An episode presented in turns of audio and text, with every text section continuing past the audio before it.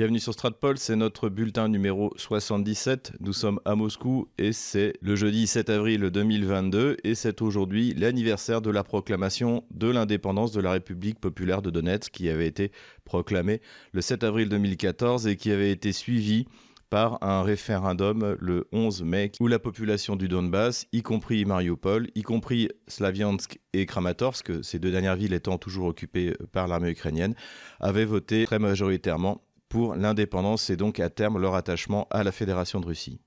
Ma chaîne YouTube est toujours bloquée jusqu'à dimanche prochain, donc cette vidéo sera mise uniquement en ligne sur Odyssée. Alors j'ai un petit peu cafouillé au démarrage, comme certains d'entre vous l'ont constaté. En fait, j'ai deux chaînes Odyssée à l'intérieur d'une même chaîne. Il y en a une qui est une copie automatique de toutes les vidéos que je fais sur YouTube et l'autre celle qu'en fait je viens d'utiliser pour la première fois où j'ai mis le bulletin numéro 76. Donc euh, ça y est, un de mes amis m'a aidé, j'ai réussi à fusionner les deux, mais le mieux est de vous abonner à ces deux chaînes. À noter que sur Odyssée, il y a un petit système de pourboire, donc vous pouvez laisser un pourboire a priori dans leur euh, monnaie à eux. Je sais pas trop comment ça marche, mais enfin, on pourra toujours essayer. En tout cas, je constate que la vidéo en tout a fait sur Odyssée plus de 100 000 vues et pareil plus de 20 000 vues sur Telegram. Donc euh, même à la censure de YouTube, évidemment, on n'a pas atteint les 250 000 des vidéos précédentes. Mais finalement, comme je le dis souvent, la vérité est automotrice et il suffit de lui laisser faire son travail. Lorsque j'aurai récupéré ma chaîne YouTube, je me contenterai de faire une bande-annonce de la vidéo en, donnant le plan et en mettant le lien pour que ça puisse être suivi sur Odyssée. Comme ça, ça m'évitera de perdre, je crois qu'il y a bientôt 140 euh, 000 abonnés. Donc ça permettra d'utiliser cette chaîne en espérant qu'elle ne soit pas purement et simplement censurée, ce qui est possible aujourd'hui de toute manière. La gauche ne reculera devant rien pour empêcher la liberté d'expression. Quelques annonces. Comme d'habitude, eh bien, n'hésitez pas à faire un don PayPal, Tipeee ou Patreon. N'oubliez pas qu'il y aura notre prochaine conférence autour du 15 avril, hein, deux conférences par mois en temps de guerre. C'est le, tarif au lieu d'une. Également, mes deux livres, donc le livre sur l'Ukraine, Ukraine, pourquoi la France s'est trompée, aux éditions du Rocher, le livre noir de la gauche française en auto-édition que vous pouvez commander sur thebookedition.com ou dans toutes vos petites librairies et sinon sur Amazon, euh, Rakuten, euh, la Fnac, etc., etc. Pas le temps en ce moment de faire euh, de fiches de lecture, comme vous l'imaginez bien, mais je voulais recommander deux livres de mes amis fort intéressants. Le dernier livre d'Alexis Troude, Les Balkans, la zone grise au cœur de l'Europe, qui est publié par Perspective Libre. Également un livre visionnaire de Thibaut Gibelin, le livre a été publié il y a déjà quelques mois aux éditions Fauve, mais comme on vient de le voir dans l'actualité, eh il est particulièrement visionnaire. Orban a gagné alors qu'on l'annonçait perdant. Il a battu tous ses opposants et il montre que lorsque l'on a un programme conservateur et nationaliste et qu'on l'applique, eh bien, on est réélu et pour longtemps. Donc félicitations à Viktor Orban, qui pose aujourd'hui d'ailleurs un gros problème dans la campagne anti-russe qui a été lancée au sein de l'Union européenne, puisque Viktor Orban, tout en dénonçant les opérations militaires russes, a souhaité conserver sa neutralité et a d'ailleurs appelé, ce que j'aurais aimé que la France fasse plutôt que la petite Hongrie, a appelé Vladimir Zelensky et Vladimir Poutine à une conférence de paix à Budapest. Rappelons que dans l'Ukraine actuelle, il existe deux territoires magyarophones, donc qui ont été volés par Staline pour être intégrés au sein de la République socialiste soviétique d'Ukraine, et que le gouvernement hongrois a toujours été très inquiet des persécutions linguistiques que subissent les magyarophones comme les russophones plus à l'est du pays. Je voudrais revenir, d'ailleurs beaucoup d'entre vous me l'ont demandé, sur l'affaire de Boutcha. Donc le massacre de Boutcha, pour ceux qui n'en auraient pas entendu parler, mais ça me paraît difficile, c'est une affaire où le gouvernement ukrainien a accusé l'armée russe d'avoir tiré sur des civils ukrainiens dans la ville de Boutcha qui avait été prise sous son contrôle il y a à peu près trois semaines. Je ne vais pas, entre guillemets, débunker ce média mensonge, comme disait Michel Collomb, mais je vais d'ailleurs vous renvoyer à sa publication sur le sujet. Il fait les choses très bien. Il est d'ailleurs très bon sur toutes ces questions de, de médias. C'est d'ailleurs lui qui a inventé ce néologisme. Je me souviens d'ailleurs de son premier livre qui concernait la crise des Balkans, qui s'appelait Poker Menteur, qui traitait de la guerre de Yougoslavie. Vous pouvez également regarder l'excellent travail de notre amie euh, Christelle Néant. Donc le travail a été fait. Il n'y a pas d'utilité en ce qui me concerne de démystifier ce qui a déjà été démystifié. En revanche, on peut faire quelques considérations. Tout d'abord, ce faux massacre nous rappelle d'autres faux massacres dans l'histoire des guerres récentes, à commencer par les guerres de Yougoslavie. Et la première considération qu'on peut faire, c'est que généralement, lorsque les Occidentaux inventent un faux massacre, c'est pour cacher un massacre réel qu'ils ont commis ou qu'ils s'apprêtent à connaître. Ça avait été le cas de Srebrenica, qui en fait était une préparation à l'épuration ethnique des Serbes de Krajina en 1995. Hein. Srebrenica, c'était juillet 1995 et l'épuration ethnique pour le coup réel de la Krajina, c'était août 1995. On avait eu également en 1999 le faux massacre de Ratchak qui avait justifié les bombardements sur la Serbie. On a eu en avril 2018, les fausses attaques chimiques de Bachar el-Assad, hein, qui avaient été en fait mises en place par les, les terroristes euh, islamistes euh, des casques blancs. Dans les trois cas que je viens de citer, cela avait permis aux Occidentaux de faire des opérations militaires. Dans les deux premiers cas que j'ai cités, Srebrenica et le faux massacre de Ratchak, ces opérations avaient été euh, significatives. D'ailleurs, Ratchak avait permis aux Occidentaux de démarrer deux mois de bombardement contre la Serbie et finalement de faire plier Milosevic, même si jamais les armées de l'OTAN n'osaient mettre un pied au Kosovo tant que l'armée serbe y était. Ça aussi, c'est une grande différence quand on compare ce que l'OTAN a fait en Serbie en bombardant délibérément des cibles civiles en plein Belgrade, notamment la, tour de télévision, c'est une des choses dont se souvient l'ambassade de Chine, mais sans oser aller affronter l'armée serbe sur son terrain. Là, la Russie a fait exactement le contraire, c'est-à-dire qu'elle minimise au maximum les bombardements sur les objectifs civils, elle se contente des dépôts de munitions, des dépôts de carburant, des objectifs militaires, mais elle va sur le terrain, quitte à avoir des pertes, pour éviter à avoir à faire du tapis de bombe à l'américaine. Mais ce qui est intéressant, c'est qu'on n'est plus dans les années 90, et on l'a vu d'ailleurs dans le cadre des fausses attaques chimiques en Syrie, prétendument de Bachar el-Assad. La première fois, il n'y a rien eu, puisque finalement l'Angleterre a renoncé, Barack Obama a renoncé et la France s'est retrouvée seule avec le Chevalier Paul, son bateau de, transmission, ne pouvant rien faire. Donc c'était une, belle humiliation pour le gouvernement socialiste et François Hollande, qui malheureusement est retombé sur la France. La fois suivante, donc, dont je viens de parler, en avril 2018, donc fausse attaque chimique prétendument commise par Bachar el-Assad. Et là, ça avait abouti à quoi?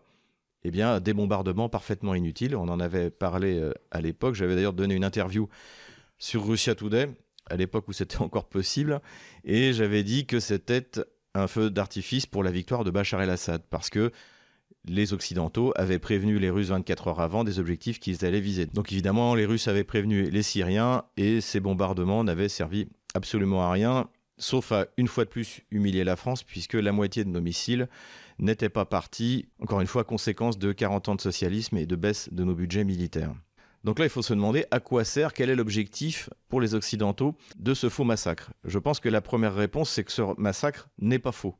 C'est-à-dire qu'il y a bien eu des gens qui ont été massacrés, sans doute par le SBU, les services secrets euh, ukrainiens, lorsque l'armée ukrainienne a repris le contrôle de la ville après que les Russes s'en soient retirés. Les Russes ne sont pas du tout partis en panique, ils ont au contraire fait une retraite échelonnée, en pas horde, et comme on le verra sur la carte militaire, il se réserve le droit de relancer une offensive vers Kiev. En revanche, d'après les informations qui ont été publiées par les Russes, donc quand le SBU est rentré dans la ville, eh bien, tous ceux qui avaient été en contact avec les Russes, qui leur avaient vendu de la nourriture, qui les avaient autorisés à aller aux toilettes chez eux ou à se laver les mains dans leur maison, tous ces gens-là ont été abattus sur place.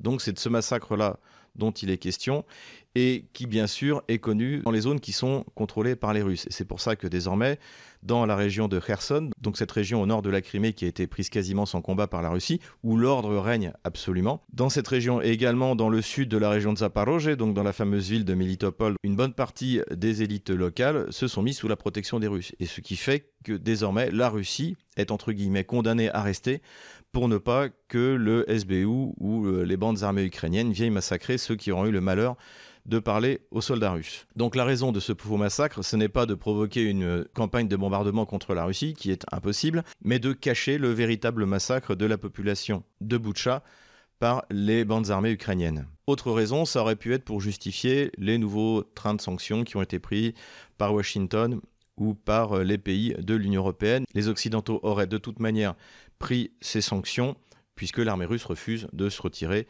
du territoire ukrainien qu'elle contrôle et qu'elle s'apprête à contrôler. Donc je pense que la véritable raison, c'est pour l'opinion publique ukrainienne et pour l'opinion publique occidentale. C'est-à-dire il faut expliquer aux gilets jaunes français que si aujourd'hui il va payer son essence, ou plutôt ne pourra pas payer son essence à, à terme à 3 euros, pourquoi pas plus le litre, c'est parce que Vladimir Poutine est méchant et qu'il tue des gens.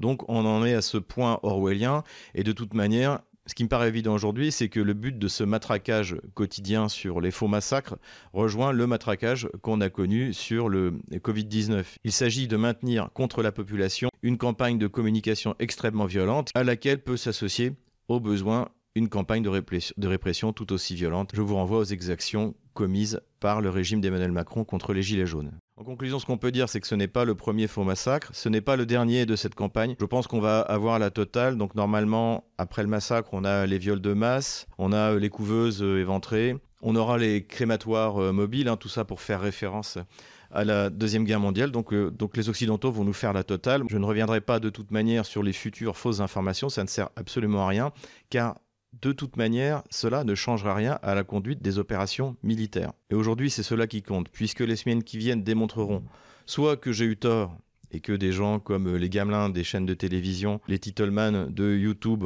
ont eu raison, c'est-à-dire que le potentiel militaire de l'armée russe a été détruit et que l'armée ukrainienne va gagner la guerre, soit nous verrons que c'est moi qui ai eu raison et que à l'issue de la bataille du Donbass qui est sur le point de démarrer, l'armée russe aura définitivement vaincu et totalement vaincu l'armée ukrainienne. Et dans ce cas-là, on verra bien qui a menti et qui a dit la vérité. Mais chers amis occidentaux, chers amis français, rassurez-vous, pour tous ces gamelins, tous ces pseudo-experts, au lieu de reconnaître leurs erreurs et leurs mensonges, ils deviendront spécialistes du Covid-22, parce que je pense malheureusement que c'est ce qui attend les populations occidentales dans les mois qui viennent, après la victoire de la Russie. Mais passons désormais à la carte militaire. Et nous revoilà avec notre carte militaire, donc c'est la carte que j'ai prise à Ria Novosti, qui date du 5 avril, et de toute manière, les choses n'ont pas trop changé depuis. Mais commençons tout de suite.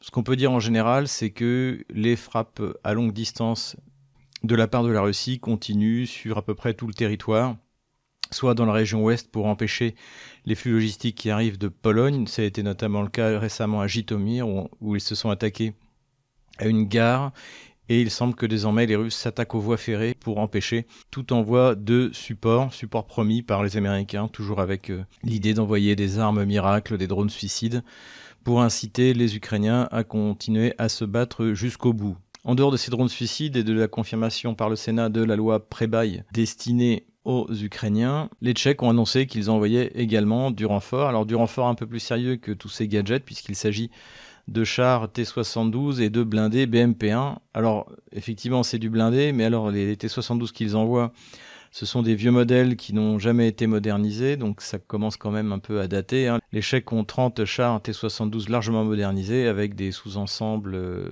israéliens, allemands, anglais, je crois, donc euh, quelque chose de tout à fait sérieux.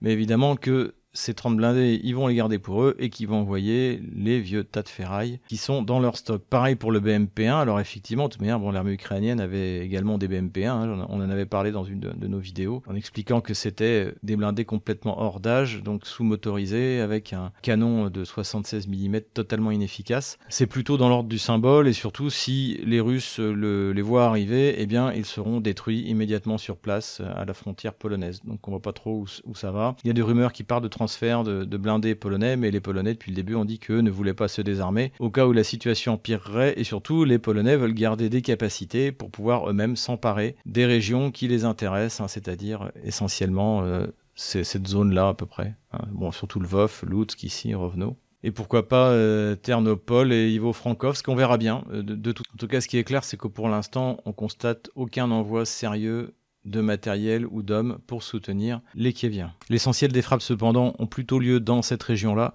notamment du côté de Dniepopetrovsk, hein, de Dniepro ici, et ces frappes visent à détruire les réserves de carburant ou les réserves de munitions. Mais passons maintenant dans les opérations plus concrètes. Donc on va commencer aujourd'hui par l'Est. Donc c'est là où se prépare toujours la mère de toutes les batailles de ce conflit, donc qui va se dérouler dans le Donbass et qui vise à écraser l'essentiel de l'armée ukrainienne qui se trouve ici. Alors euh, on parle de 70 à 90 000 hommes. Les chiffres sont assez variables. En revanche, ce qui est significatif, c'est que désormais, du côté ukrainien comme du côté de l'OTAN, on a pris en compte la manœuvre de la Russie, c'est-à-dire cette volonté d'enfermer et de détruire l'armée ukrainienne dans cette région. On a eu ainsi la déclaration du secrétaire général de l'OTAN Stoltenberg et également des déclarations du côté ukrainien, de l'état-major ukrainien, mais également d'Arestovitch, hein, ce fameux conseiller de Zelensky, des déclarations qui d'ailleurs sentent un peu, un peu la panique et qui admettent que désormais la ville d'Izium a été prise, puisque jusqu'à présent c'était nié par l'état-major ukrainien, et en fait il l'a reconnu il y a trois jours,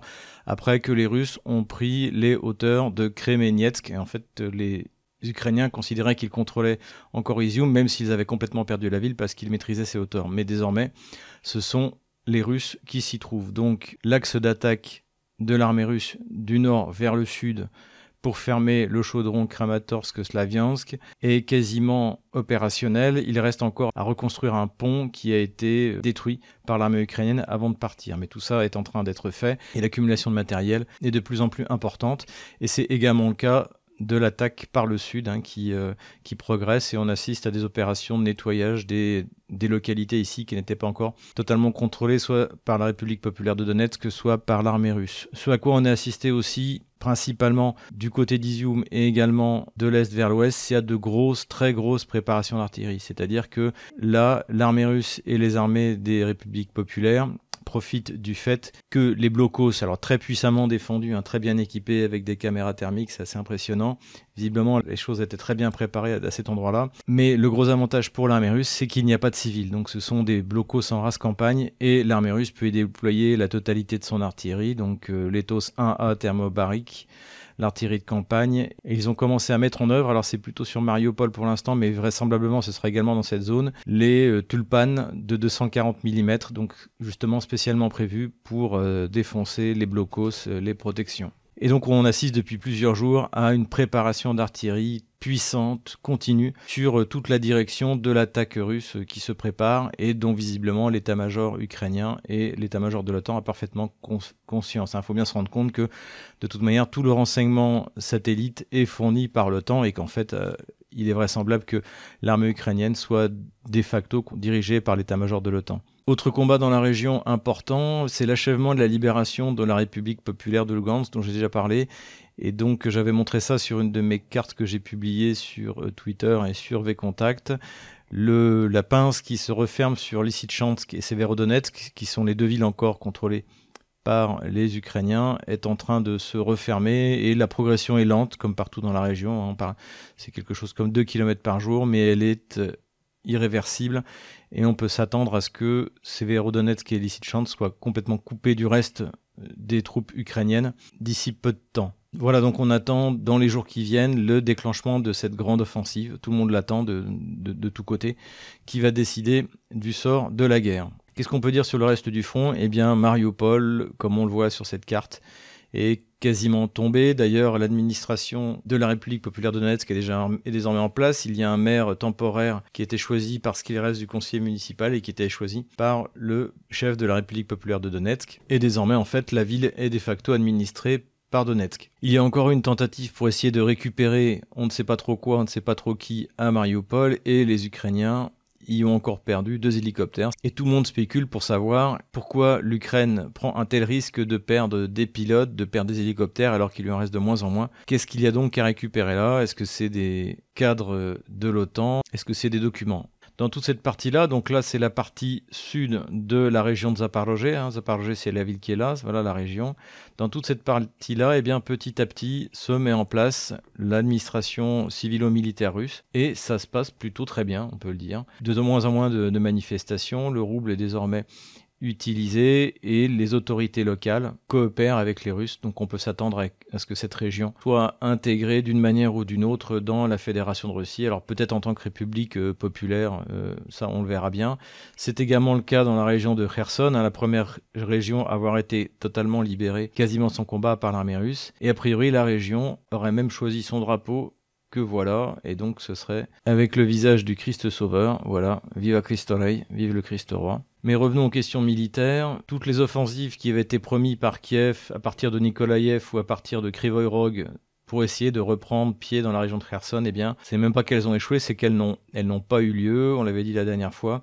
Désormais, Nikolaïev est sur la défensive et de nombreux bombardements sur des sites stratégiques, encore une fois. Administration, munitions, carburant et visiblement une offensive côté russe se prépare. Alors sera-t-elle simultanée avec cette grande offensive ici? C'est difficile à dire, c'est pas impossible. Et une fois que Nikolaïev euh, sera tombé, la ville d'Odessa en fait est en quelque sorte dans un sac, ce sera assez facile de s'en emparer par une opération maritime et terrestre. En dehors de Nikolaïev, la deuxième ville qui pourrait faire l'objet d'un assaut, c'est en tout cas ce que pense l'état-major ukrainien, c'est Kharkov, puisque également là les Russes commencent à totalement cercler la ville pour pouvoir lancer un assaut. Ce qu'on peut espérer, je l'ai déjà dit, c'est que les ukro-nazis qui sont très présents à Kharkov aient tout de même plus de considération pour les habitants de Kharkov que pour les habitants du Donbass qu'ils considèrent comme des sous-hommes et que donc euh, ils n'utiliseront pas les bâtiments civils, les appartements pour euh, résister, pour une résistance qui de toute manière est parfaitement inutile. Toujours à ce sujet, pour revenir dans le Donbass, du côté de Kramatorsk et de Slaviansk, ça risque d'être extrêmement dur. Et ce sera des petits Mariupol, puisque là, encore une fois, il est complètement égal aux ukro-nazis d'exterminer la population ou de tout détruire sur place. C'est d'ailleurs ce qu'on observe hein, sur Mariupol, euh, où euh, ils détruisent tout en partant. Les troupes ukro-nazis qui se sont repliées vers le port sont en train de détruire tous les bateaux civils. Donc possible offensive euh, sur Kharkov, simultanée ou pas à la grande offensive, ça je ne pourrais pas vous le dire. Pour finir sur la carte militaire, je voudrais parler du repli de l'armée russe dans le nord. Donc c'est un repli assez intéressant du point de vue euh, stratégique parce qu'en fait, comme on le voit, la Russie n'est pas complètement partie. Et il y a une grande inquiétude de la part de l'état-major qui vient, et y compris également de l'OTAN, hein, je parle là de déclaration officielle, qu'en fait euh, la Russie, une fois liquidé le front Est, eh bien, revienne en force autour de Kiev. Et cette fois, ce ne sera pas comme ça a été le cas au début de l'offensive il y a un mois, par des des unités légères aéroportées. Hein, pour ceux qui pensaient que les Russes voudraient prendre Kiev, quand on regarde les troupes qui ont été déployées, ce sont des unités légères. Rien à voir avec ce qui est déployé dans l'Est. Mais ça, je pense que maintenant tout le monde l'a compris, même les gamelins de plateau de télé, que l'essentiel de l'offensive se trouvait dans l'Est, et ce depuis le début. Mais là, en revanche, il y a une grosse inquiétude, et c'est vrai que si on part des principes de la guerre du maréchal Foch, ce combat a pris à Saint-Cyr, l'un de ces trois principes, c'est la liberté d'action. Et en fait, les Russes ont une totale liberté d'action, ça on l'avait dit depuis le début, sur la totalité du front, puisqu'ils peuvent attaquer quand ils veulent et où ils veulent. Et ça a d'ailleurs valu une déclaration très inquiète du gouverneur de la région de Soumy, donc qui est encore du côté ukrainien, en disant qu'en fait les Russes se repliaient pas vraiment et qu'ils se mettaient dans de nouvelles bases qui leur donneraient l'occasion d'attaquer quand il voudrait. Le point fondamental, ça va être la vitesse à laquelle la Russie va pouvoir refermer la pince sur l'armée ukrainienne dans le Donbass. Si celle-ci décide enfin de se mettre à manœuvrer, c'est-à-dire en gros de sortir de la pince pour essayer de se rétablir sur d'autres lignes de défense, ou si elle va se laisser exterminer sur place, comme ça a été le cas à Mariupol. En tout cas, la vitesse de l'exécution de cette manœuvre et la reddition rapide ou pas de l'armée ukrainienne va avoir des conséquences très importantes sur l'évolution du combat, y compris vers Kiev. Certains du côté ukrainien seraient partisans de récupérer les forces encore capables de se battre dans la poche pour les ramener vers Kiev, pour essayer encore une fois de refaire une ligne de défense. Mais pour l'instant, la décision est entre les mains des politiques et Zelensky, ou en tout cas ses mentors, ne veulent pas d'un mouvement de troupes qui serait l'aveu d'une défaite totale et donc qui remettrait en cause tout le narratif de la défense héroïque de l'armée ukrainienne. Donc on voit que l'armée ukrainienne est commandée selon des intérêts politiques, hein, exactement comme en 1945, lorsque Adolf Hitler avait refusé de récupérer les troupes qui étaient stationnées dans les pays baltes, en disant que si jamais il le faisait, eh bien ça serait un signal pour tous ses alliés que la guerre est perdue. Donc résultat, ces troupes se sont retrouvées enfermées dans une poche, et ce jusqu'à la fin de la guerre. Donc les troupes qui étaient là-bas se sont révélées inutiles. Et je pense que c'est un peu ce à quoi on assiste ici. Au contraire, du côté russe, c'est l'inverse, c'est-à-dire que ce sont les militaires qui décident de la manœuvre. Parce qu'effectivement, il était politiquement risqué pour Vladimir Poutine d'accepter le retrait, puisque les, Russes avaient pris l'aéroport de Gostomel, ils étaient arrivés très, très profondément autour de Kiev et très rapidement en trois jours. Mais en fait, la présence de l'armée russe n'avait ici aucun intérêt dans la mesure où elle n'a jamais eu les moyens physiques de prendre Kiev et donc il valait mieux la retirer pour se concentrer sur le principal théâtre des opérations quitte à revenir plus tard. Donc on constate que du côté russe, ce sont les militaires qui prennent les décisions et que le politique lui fait entièrement confiance. Voilà, donc on attend le début de cette grande offensive. Vous pouvez compter sur moi pour vous rendre compte de la situation, de la progression des troupes sur le terrain. Mais revenons aux sanctions et aux contre-sanctions. On assiste en ce moment à exactement à la même chose du point de vue des sanctions que ce à quoi nous avons assisté en 2014. C'est-à-dire que les États-Unis ont pris des sanctions très dures contre la Russie pour forcer l'Union européenne à prendre exactement les mêmes. Et une fois que l'Union européenne a, pris exactement les mêmes, eh bien, Washington a commencé à adoucir de manière euh, considérables les sanctions qu'elle-même avait posées. On l'a vu dans le domaine du pétrole, puisque l'on a appris qu'au contraire, les Américains avaient augmenté leur volume d'importation du pétrole russe, donc ils ont visiblement mis en place un moyen de contourner cette sanction.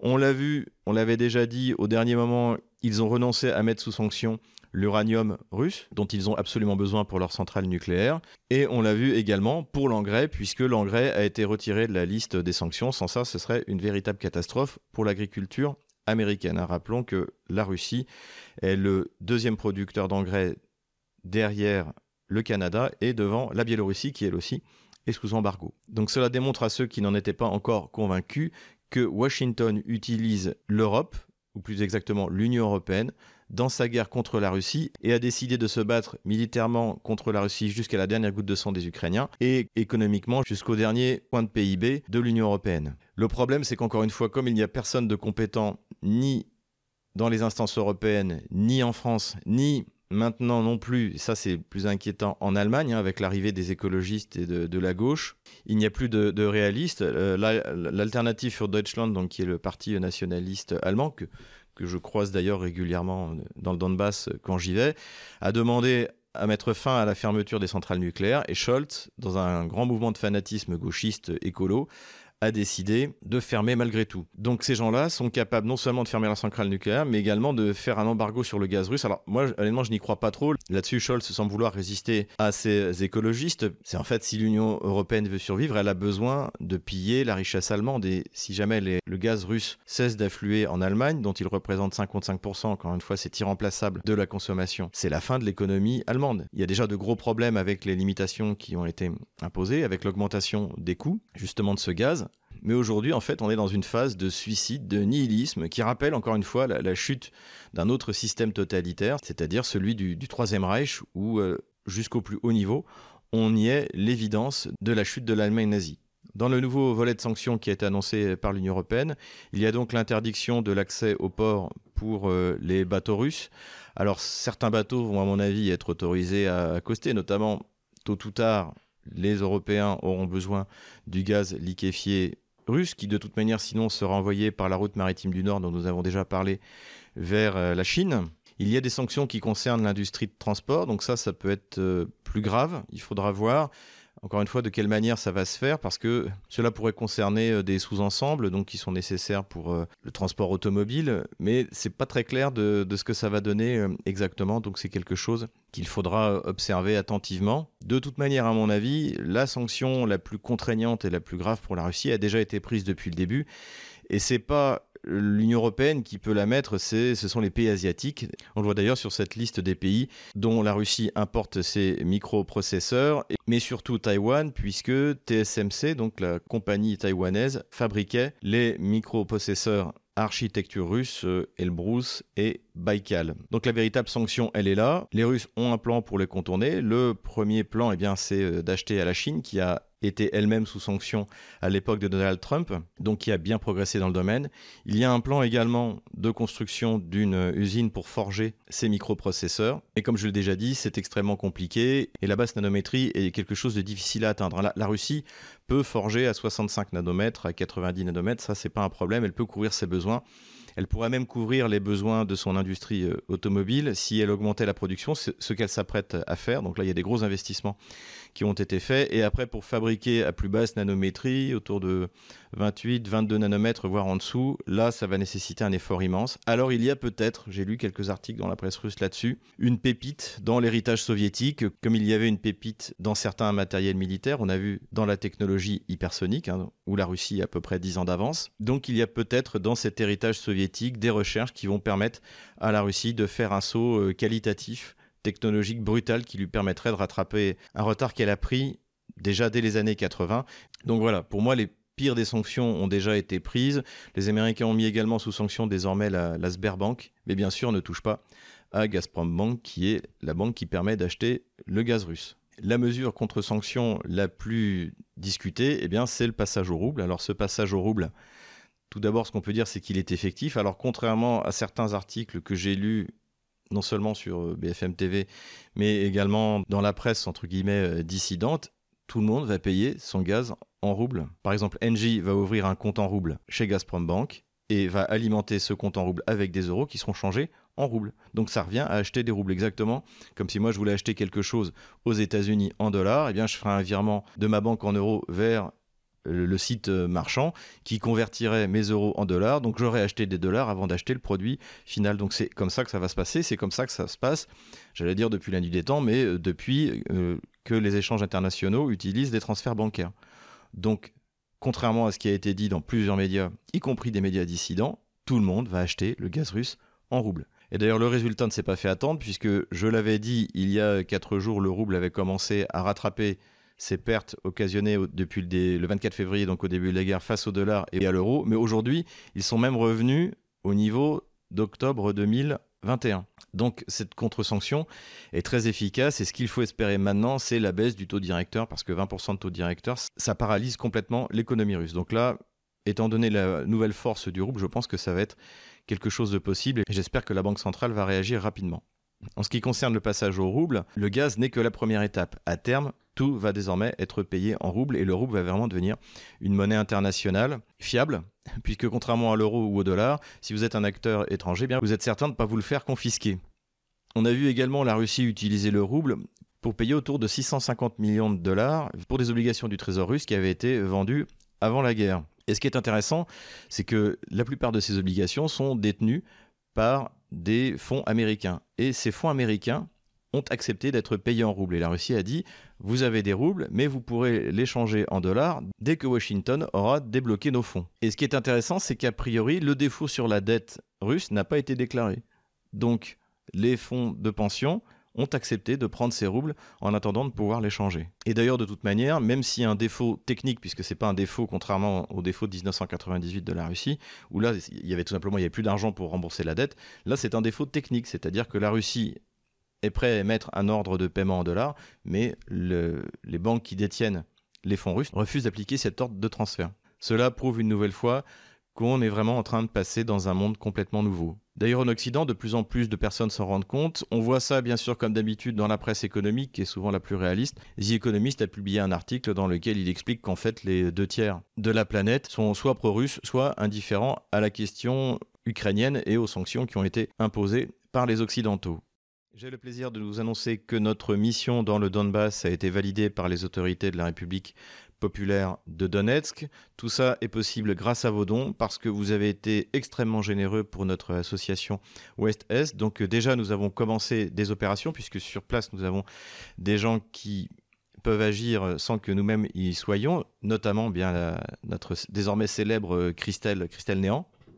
Donc, grâce à cet argent, nous allons pouvoir faire une grande tournée dans le Donbass au mois de mai, dans la première euh, quinzaine de mai, y compris à Mariupol, et j'espère que d'ici là, Slaviansk et Kramatorsk auront été libérés. Donc merci beaucoup pour votre générosité. Il y a eu également beaucoup de volontariat, de gens qui souhaitaient euh, venir nous accompagner.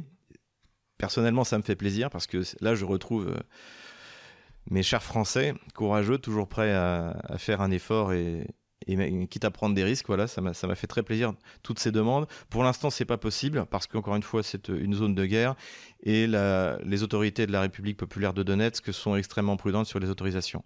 Mais je pense que ce sera à terme possible et ce sera important que beaucoup de Français viennent voir sur place les carnages qui ont été commis par l'armée ukrainienne, que les Français puissent venir parler avec la population de Mariupol, qui leur dira la vérité, qui est exactement le contraire de ce qu'on entend sur euh, BFM TV ou sur CNews. Voilà, c'est tout pour aujourd'hui. J'espère que ce bulletin vous a plu. Prochain bulletin, sans doute dimanche. Abonnez-vous à notre chaîne YouTube, abonnez-vous à notre Twitter tant qu'il existe. Abonnez-vous bien sûr aux deux chaînes Odyssée et faites passer les liens à vos amis, même ceux qui avaient l'habitude de me suivre, parce que, encore une fois, j'ai reçu beaucoup de messages comme quoi, mais pourquoi est-ce que Xavier n'a pas fait un bulletin numéro 76, etc. Donc le bulletin, il est déjà là. N'hésitez pas à le faire suivre et inscrivez-vous également à la chaîne Telegram. Là, vous êtes sûr de rien manquer, non seulement des bulletins, mais également de mes interventions dans les médias alternatifs ou quelquefois, quelquefois dans les médias officiels.